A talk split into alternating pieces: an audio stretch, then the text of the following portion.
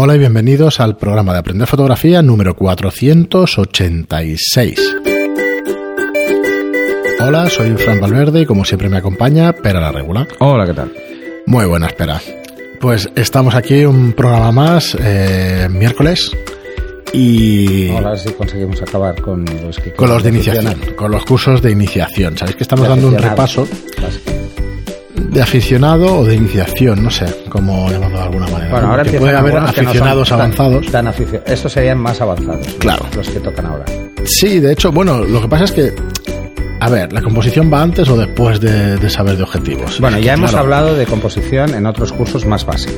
Claro. Y hemos Entonces, hablado de aspectos de composición muy básicos. Entonces hemos dejado, pues, Ahora ya es para los avanzados. Claro, efectivamente. Entonces, eh, ¿cuál nos tocaría ahora mismo? Pues por el orden que le hemos dado, que es el que creemos correcto, es el de cómo montar tu propio estudio. Exacto, seas aficionado o no, esto ya es uno- un aficionado avanzado que, realmente le gusta mucho la fotografía Claro. y quiere montarse un estudio en su casa. Efectivamente, no Porque por aquí hacértelo tratamos- profesional eh, en un local, digamos, o Aquí trata- este, curso está dividido en tres partes. Tres partes que son cuatro. Eh, es cómo montar tu pequeño estudio en casa, cómo montar tu estudio profesional y cómo montar un estudio de alquiler. ¿eh? Porque llegamos a hablar incluso de conceptos de alquiler. Sí, O sea, cómo, cómo dedicarte al mundo de la fotografía desde tres visiones diferentes. Dedicarte o, o- o como afición. De hecho, por ejemplo, el ejemplo de Fran es que empezó pues como Sí, sí, aficionado montando un estudio de alquiler. Eh, que luego pues ha hecho más cosas, pero eso fue el desencadenante. Pues aquí puede pasaros a cualquiera. Entonces hablamos de, de- del estudio casero. Y cómo jugar, pues esto, que es esto de la luz artificial o la luz eh, natural, por decirlo de alguna forma. Cómo plantearos hacer un estudio medio o de uso profesional. Y aquí tenemos diferentes gamas en cuanto a productos y situaciones, que ya lo veréis. Cómo hacer un estudio pensado a nivel solo profesional. Ya veréis que aquí pues hay una serie de cosas que hay que tener en cuenta. Y mm, luego hablamos de qué detalles son importantes para esto. Y luego cómo hacer un estudio de alquiler, que aquí es donde el material y las diferentes opciones que tengáis, cuantas más tengáis mejor, pero es bueno entenderlo, ¿no? sí, no es, eh, tampoco es para que lo montéis vosotros, sino para que, oye, lo voy a alquilar en algún momento. Que para que valoréis que os tenéis Claro. que encontrar. O sea, qué un- debería tener un estudio de alquiler. Y que digas, vale, no me interesa para nada tener el comedor de mi casa aliado porque tengo, porque tengo familia. Pues oye, me voy a un estudio de alquiler. ¿Qué me puedo encontrar en el estudio de alquiler? ¿Qué cosas tenéis que pedir? O sea, Claro. qué cosas debe tener cualquier estudio de alquiler eh, que se precie. Sí, sí, sí. Porque si no, mm, os podéis quedar enganchados Yo, enseguida. O sea, no, no es fácil montar un estudio para alquilar, mm, para que sea un estudio como una localización de alquiler. No es fácil, requiere una inversión muy importante y tú lo sabes de sobra. Sí, sí, sí. Y hay que tener muy claro que hay una serie de cosas que hay que exigir. ¿Por qué? Porque mm, ha habido épocas en las que han proliferado estudios de alquiler con unos equipos muy primarios, que, que, sinceramente luego la gente no evoluciona porque no tiene material para evolucionar. Pues esto hay que tenerlo muy claro. Claro, yo realmente en este curso lo más interesante que veo es las características que tenéis que tener para hacer fotos profesionales o con equipo, digamos, un poco más avanzado, ¿no? Pues el tiro de cámara, pues la altura, todas estas cosas me parecen súper interesantes. Si tienen raíles o no, si van a ser interesantes que- usarlos o no. Digamos que para iniciación o para de fotografía. Me parece muy importante por ese tema. Y luego mm, tenemos uno de los cursos más importantes que podéis encontrar en la plataforma, que es la primera parte. Es la primera porque parte. habrá una segunda parte, que es el de composición en fotografía. La composición en fotografía, este es un curso teórico de composición. Es un curso de concepción denso. Claro. Y, y, mm, a ver, no es un curso muy extenso en el tiempo, aunque de Bueno, unido. son tres horas de curso, ¿eh? ¿Sí? Sí. Tres, tres horas y pico, que para repasar todos Pero sí que hay que tener en cuenta ¿eh? que mucha gente cuando empieza, pues se queda con cuatro reglas de composición y no acaba de entenderlas. Eh, y cuando ha entendido estas, empieza a ver otras cosas que dice, bueno, eh, el principio de este curso es, a ver, ¿por qué mis fotografías no impactan? Claro. Y no impactan precisamente no porque haya expuesto mal, sino porque he compuesto mal. Mi composición no ha sido lo suficientemente hábil para sacarle Claro. partido a esa situación. Podemos decir que para sacar el artístico el lado de interés de una fotografía necesitamos saber todas estas reglas de composición, Exacto. pero es que encima cómo interactúan entre ellas. y cómo unas complementan a otras o cómo unas son a contrarias a otras. otras. Entonces, esto es importante entenderlo porque es el principio de despertar nuestro lado creativo. A ver, tú, si te lees las, eh, o sea, si ves este curso, ¿vas a ser creativo? No.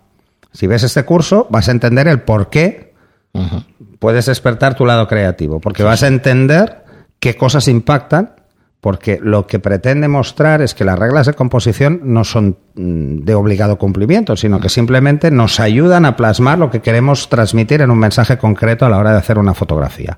Así es. ¿Vas un momento? Sí, sí, Vale. sí. Y aquí veréis pues cosas desde, eh, desde los planos y las reglas clásicas de composición hasta qué es esto del motivo o qué es esto de rellenar el encuadre. Eh, y ejercicios pues para rellenarlo o para la zona de encuadre. Los primeros ejercicios que os voy a plantear en este curso es hacer una foto, intentar luego buscarle cuál es el interés mayor jugando con el reencuadre, que es una cosa que con el tiempo no haréis, reencuadraréis directamente, no haréis un encuadre directo, no estaréis jugando en Photoshop a ver qué zona enseño y qué zona no enseño. ¿Vale? Pues mm, Voy, voy un segundito. Vale. Y, y este tipo de cosas, ¿no? Pero hablamos, por ejemplo, ¿qué es esto del horizonte? ¿Qué es esto del marco? Un Marco ya veréis que no es tan sencillo como parece. ¿Qué es un, un contraluz conceptualmente? ¿Cuál es el equilibrio en cuanto a luz, o sombras, o colores? Eh, hablaremos, por ejemplo, de, de la tensión dinámica. ¿Qué es eso de la tensión dinámica? Con el fondo, con el ritmo, porque todas estas cosas afectan en la composición. ¿Qué son las texturas y las perspectivas? O sea, cómo jugar con las texturas, cómo jugar con la perspectiva. Eh, perspectiva. Cómo mm, muchas veces, ya hablamos antes, por ejemplo, de cuál eh, es la- lo que queremos destacar, ¿no? Pues aquí lo hablamos desde el peso visual, la, la dirección de la mirada, cosas que habéis oído en composición, porque se hablan en foros, se hablan en muchas partes, pero que no se acaba de entender el por qué. Pues aquí lo que intento es explicaros el por qué. Y luego, el color y el blanco y negro. Eh, ¿Es lo mismo? No es lo mismo. No se gestiona igual y no se transmite igual y por, por eso os va a pasar a muchos que hacéis una foto en color. Porque no hemos tenido en cuenta, por ejemplo, ni el peso visual, ni hemos tenido en cuenta cosas como la tensión dinámica o el ritmo, o qué es esto de los colores mm, que cuadran y los que no cuadran en una escena, y entonces mm, acabáis pasándola a blanco y negro porque no sabéis qué hacer Sí, sí. por ejemplo, ¿no? Pues ojo, esto no debería ser así, ¿no? Y luego, eh, cómo interpretar, aquí el último capítulo creo que es el más última. interesante, Claro. que es cómo interpretar las fotografías que veis a nivel mm, de composición, o sea, cómo entender el por qué grandes maestros de la fotografía y además enseño fotografías de, de- que han ganado premios de fotografía precisamente para que entendáis el por qué han tenido tanto éxito, tanto peso esas fotografías.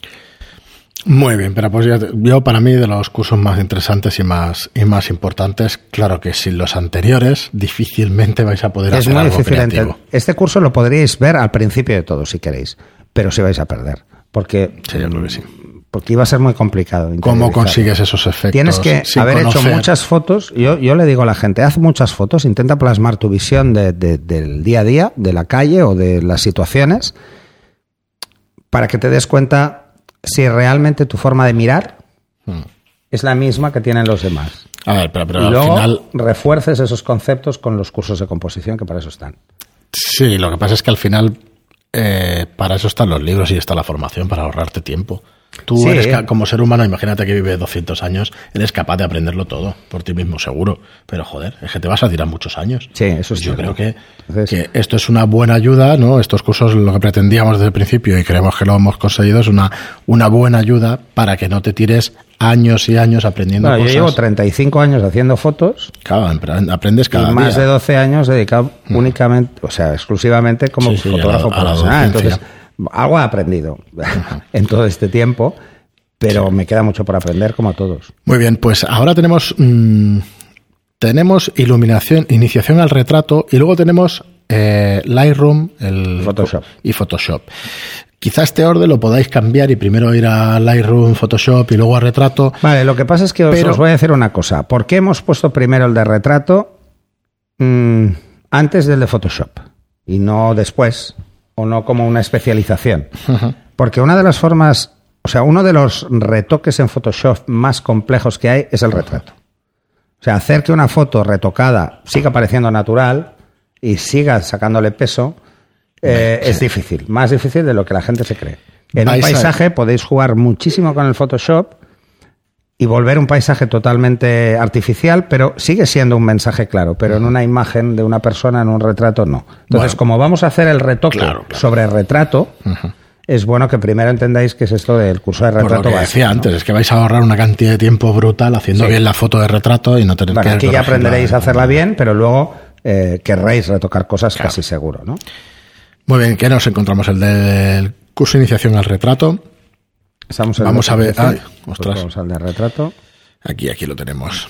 Vale, sí, primero la, la introducción al equipo de, de ¿Qué vamos a, ne- iluminación. a necesitar eh, a nivel de iluminación? Si podemos jugar con la luz natural o necesitamos otro tipo de iluminación.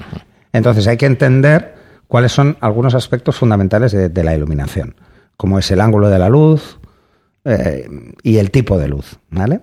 El tipo me refiero no solo a la dureza, sino a cómo jugamos con el contraste de la luz. ¿Mm? Y ahí lo veréis. Luego, eh, veremos ejercicios concretos, ¿no? Iluminaciones concretas, concretas y que se han utilizado en historia, en la historia del arte, en pintura, y os daréis cuenta de que tiene una relación directa y que es muy interesante, ¿no? Mm, ¿Cómo jugar? Pues, por ejemplo, con los primeros conceptos que vais a ver y que en el de iluminación se ven mucho más, ¿no? Que es el tema de la ley inversa, ¿no? Cómo jugar a oscurecer más el fondo. O eh, de qué tono debería ser el fondo. ¿Cómo jugar con ello? ¿no? Diferente el uso de los reflectores, porque en retrato es vital, ya tengamos en luz natural o estemos en un estudio. Mm, el juego de esas fuentes diferentes de luz, o incluso luces mixtas que os podéis encontrar. Eh, y luego pues veremos esto, que es esto de utilizar mm, tipos de iluminación específica para retrato. Eh, que aquí es donde veréis que son más capítulos, ¿no? ¿Qué tipos de, de luces o qué fuentes de luz vamos a utilizar más en retrato? ¿Y para qué tipo de fotografía? ¿eh? Luego, em, por ejemplo, hay uno de los cursos que tenemos pendiente que es el curso de beauty, solo hacer beauty, que es esto de la belleza o en cosmética, ¿no? Pues, por ejemplo, pero sí que tenéis el de carácter, y el de carácter, que lo veréis mm, más adelante, y que es más pensado para profesionales, os daréis cuenta de que eh, si queremos transmitir un carácter en, una- en un retrato, pues hay que jugar todavía muchísimo más con este tipo de cosas y también jugar mucho más con la, exp- la expresión, ¿eh? la expresión facial, ¿no? Pues este tipo de detalles los veis más en este, pero en este lo que os daréis cuenta es cómo jugar. Y luego unos ajustes básicos, que aunque veréis el curso del Iron por separado, son unos, ajustes muy básicos de qué podemos hacer para jugar con el retrato Sí, lo tenéis o edición cómo también podemos en editar, editar en Photoshop un retrato muy básico. Sí, pero, Este curso lo podemos hacer antes o después. sí, pero realmente creo que el orden está bien, está bien escogido por esa razón, ¿no? Porque vamos Mm. Sí. a ahorrar muchísimo tiempo en Photoshop. A ver, si ya conocemos. Photoshop y Lightroom, este curso da igual donde esté. Sí. Mm, O sea, da igual donde esté, me refiero por el concepto de Lightroom y Photoshop. Pero si lo que queremos es darle más peso, por eso ahora volvemos y nos vamos directamente a los cursos específicos. Sí, Sí. Lightroom y Photoshop. ¿Qué pasa? Que podemos ir en el de retrato hasta el capítulo 8 y el 9 y el 10, que son más el retoque o el Lightroom Pues y Photoshop, dejar. pues dejarlo hasta que hemos hecho esos cursos. Lightroom y Photoshop. El de Lightroom es uno de los cursos más largos. Claro, tampoco vamos a entrar en detalle porque es que es repasar el programa. Es repasar vez, todo. ¿vale? Entonces, vemos eh, a, a través de las manos de pera todo Lightroom enterito. Enterito. Y además vemos cómo, cómo podemos utilizar Lightroom para clasificar nuestras fotografías y luego encontrarlas. Ah. Que, que Sí, esto es lo que pasa al lo principio no le pasa a nadie porque tiene cuatro fotos, pero cuando llevas un tiempo te empieza a pasar. Y de, ostras, yo había hecho unas fotos muy concretas en un sitio muy concreto y ostras, que no lo encuentro, no me acuerdo de la fecha cuando lo hice, ¿no? Si están bien catalogadas, está claro que. Pues cómo organizar y cómo, eh, cómo catalogar esas fotografías para entenderlas y luego cómo optimizar el rendimiento del Lightroom también para que bueno sea ágil, cargue rápido, no, no tengamos muchos problemas con eso, ¿no? El de Photoshop. En el de Photoshop tienes una. explicas una serie de técnicas y explicas la, la herramienta entera. lo puedes saber. Sí. De entrada de Photoshop Tampoco hay que decir que es un curso de Photoshop para fotógrafos. Si tú eres ilustrador gráfico y quieres aprender Photoshop, este no es tu curso. Este es un curso para un fotógrafo. Eh, Independientemente del tipo de fotografía que haga. Pero sobre todo, pues os daréis cuenta de que hay aspectos que son mucho más claros cuando hablamos de personas, ¿vale? Que aparecen en, en la foto, aunque veamos más cosas, ¿no? Y aquí lo que veremos es, de entrada, ¿qué es esto de Photoshop? ¿Qué es la herramienta? ¿Qué es el programa? ¿Cómo configurarlo? Eh, ¿Cuáles son las herramientas? ¿Y para qué sirven? ¿Qué es esto de, de los pinceles, las capas, los ajustes generales, eh, funciones, etcétera, ¿no? A modo muy general. Veremos un anexo de Photoshop que es el Camera Raw, que es para revelar, que es el revelado de nuestras fotografías si no tenemos Lightroom. Eh, veremos también eh, temas como los ajustes personalizados o el licuar o el retoque de, de, la piel. Ya nos iremos a detalles. ¿Cómo vamos a retocar la piel de forma muy básica, no? Que es, es entender, quizá uno de los conceptos más usados en retoques es el Dutch and Burn. Luego veremos otro, que es separación de frecuencias. Cómo crear acciones. O sea, yo he hecho una cosa que va a ser repetitiva y la voy a hacer en todas mis fotos. Pues cómo crear una acción. En este caso, pues la separación de frecuencias o el Burn. Cómo crear esas acciones cómo jugar con la selección de zonas, cómo jugar con la saturación, eh, bueno, cosas muy generales.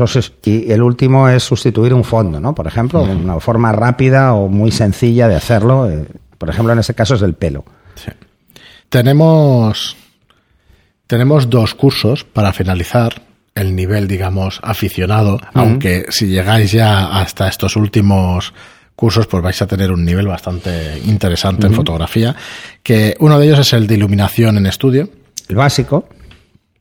Aquí es donde tratamos todos estos aspectos más eh, relacionados con entender qué es esto de la iluminación en estudio. ¿eh? Sí, bueno, la verdad es que este es uno de los cursos que más he dado eh, presencial. Sí. Es el, el curso que, que, he hecho más veces porque es el, el, que más gente me ha pedido. Porque nos, aquí, aquí es una mezcla. ¿eh? Vais a encontrar gente que por primera vez va a un estudio de alquiler y no sabe qué hacer, porque no tiene estudio propio, o tiene un pequeño estudio doméstico y no, sí, no sabe qué hacer, no sabe ni por dónde empezar. Entonces, hay que entender estas cosas. Y luego me he encontrado, pues, por ejemplo, en los cursos eh, presenciales, profesionales de otras ramas de la fotografía que hacen pues social, en la calle, o reportaje, o prensa, o deportes, y de golpe necesitan aprender porque se dan cuenta que tienen un mercado ahí que deben, deben trabajar o deben tener más o menos claro, o incluso ha venido gente que, que es que igual hacía 20 años que no se metía en un estudio y ya no se acordaba de la mitad de cosas, ¿no? Entonces, pues bueno, hay que entender, por ejemplo, mm, qué Aquí... es esto de la fotografía. Digital. ¿Aquí explicas la ley inversa? Sí. Un par de veces. Unas cuantas, ¿no? Aquí, por ejemplo, hablamos de qué es esto de la teoría de la luz, sí. eh, qué es el fotómetro en un estudio y por uh -huh. qué, los tipos de luz y los tipos de flash que vamos a utilizar, incluso los tipos de luz eh, lo veréis diferente y luego los flashes. Uh -huh. eh, veremos muy en profundidad qué es esto de los flashes, ¿eh? Reflectores de luz, reflectores de flash. Uh -huh Veremos también eh, cómo jugar con la, con la, luz ambiente, o sea, cómo uh -huh. sumar esa luz o cómo eh, aprovecharnos de que hay una suma de luces, por ejemplo, o la ley inversa, esto lo machaco un poquito. Eh, cómo jugar esto luego con los reflectores, o sea, vamos a ir sumando cosas y luego vemos otros esquemas. Uno ya lo hemos visto antes cuando hacemos el de flash de Zapata para jugar, pero aquí vamos a ver pues otros esquemas muy sencillos para entenderlo. Y por último, el concepto de suma de luces, que es quizá el más importante en estudio tener claro. O sea, la ley inversa y la suma de luces son dos pilares de la iluminación en estudio y que deben entenderse. El de suma de luces lo vais a ver cómo funciona también el de flash de Zapata cuando hacemos fotos en exteriores, pero aquí tenemos control absoluto. Entonces ese control hay que trasladarlo de una forma eficaz para que, bueno, para que el resultado sea interesante. Es un curso muy básico de, de iluminación en estudio.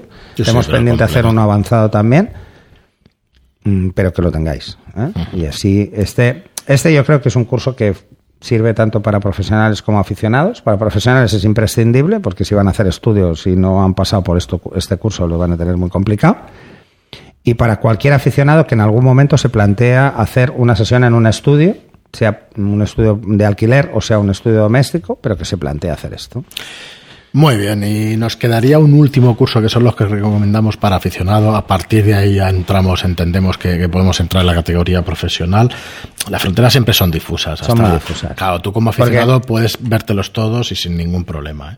Mm. Al revés, o sea, y depende de, la, de lo que te interese en la fotografía, pues. Sí, porque además muchos aficionados luego quieren especializarse. Entonces tenemos los especializados. Por un lado, pero muchos de esos especializados, si no has visto los profesionales, te vas a perder. claro, entonces, por último, os proponemos el de retoque de fotografías, ¿no? que, que explicas una serie también de técnicas en profundidad, que ya habíamos visto en, Photoshop algo de ellos, pero aquí pues eh, explicas Aquí vamos más al, meollo de la cuestión. Sí, yo no, no en el uso práctico, ¿no? Es un uso más práctico, más directo, desde, volvemos a repasar el tema del and como primeros pasos, la separación de frecuencia para que se entienda realmente qué es lo que pasa cuando lo hacemos, ¿no? Eh, utilizar la separación de frecuencias, por ejemplo, y plugins que existen en el mercado, en este caso el Portraiture, para temas de, unificar tonos de piel, no para mm, quitar textura, ¿eh? sino para unificar tonos de piel, que no es lo mismo, porque esto no se nota y lo otro sí. O sea, usar el Portraiture solo mm, vais a tener unas carencias, entonces entender cómo controlarlo. Eh, hacer incluso más cosas con separación de frecuencia, como además de, si no queremos utilizar el portraiture o queremos hacer más allá de lo que nos puede hacer él, pues cómo jugar, pues por ejemplo, con la capa de tono para jugar más o cómo pintar zonas, pues por ejemplo un brillo, cómo eliminar un brillo pintando en la zona solo de color y de los tonos y no alterar la textura, mantener la textura siempre. Eh, un retoque completo mm, utilizando paso alto invertido, lo, he dividido en dos partes. Cómo usar también la separación de frecuencias por traitura y Dutch and o sea, cómo hacer un retoque como mucho más avanzado. Y, luego vamos, licuar y otras técnicas de retoque. Aquí tenéis tres horas de contenido, entre tres y cuatro horas de contenido, de técnicas, de, Photoshop para hacer un retoque. Y el, último, es que es el tema de canales. Es una hora solo con eso, o sea que no, estaba diciendo tres horas, pero son cuatro horas por lo menos. Sí, son 52 minutos solo de canales. Es una o sea que os daréis cuenta de que ahí podemos jugar muchísimo con las selecciones y, la verdad es que este es bastante completo. Sí. Mm, y para la gente que vaya a hacer retrato o que vaya a hacer moda, o es que es, imprescindible. Pues este es, el, este es el camino que os proponemos en los últimos tres Además, hay, uno, hay una cosa que hay que tener en cuenta en este último, Mm, este último lo podéis usar con el ratón, pero veréis que en, el, en profesional está eh, la tableta gráfica, ¿no? Porque la usan más profesionales que aficionados, pero os daréis cuenta de que... El retoque es imprescindible. De que para retoque la tableta gráfica es muy interesante, o sea que si veis que yo voy muy rápido retocando es porque es tableta, y ya lo comento en el curso varias veces, entonces os recomiendo que hagáis el otro también y que planteéis eh, tener una tableta gráfica. Eh, aunque sea muy sencilla, pero veréis que iréis muchísimo más rápido. Muy bien, pues eh, tres programas completos de recomendaciones de los cursos para aficionados, pero creemos que es importante que sepáis qué es lo que hay en cada curso. Creo que no lo habíamos hecho. Hemos comentado algunos cursos en mm. profundidad. Hemos comentado algunos cuando lo hemos acabado de lanzar, uno muy concreto. Pero eh, tener una visión global de lo que hay en la plataforma únicamente para aficionados Ahora comentaremos en los próximos programas los de profesionales y, los, y los específicos para las especializaciones fotográficas concretas. Así que nada, espero que, estos van a ir creciendo porque seguiremos haciendo específicos. Efectivamente. Nada, gracias por estar ahí. Gracias por vuestras reseñas. Gracias a los que estáis apuntados desde hace muchos meses a la plataforma de cursos. Gracias a los que os vais a apuntar. Y, bueno, que sepáis que con estos cursos nos financiamos el podcast y nos financiamos nosotros mismos, o sea que, que realmente realmente creemos que es una plataforma potente y que las podéis aprovechar. Eh, para eso llevamos trabajando un montón de meses. Darle un vistazo, aprenderfotografía.online y nada, muchísimas gracias además por las reseñas de 5 estrellas en iTunes, que van ya 400, no sé si 350 o una así, de reseñas. Eh, gracias por vuestros me gusta y comentarios en iVoox que no dejáis de ponerlos, programa a programa. Y hasta el próximo programa. Hasta el siguiente.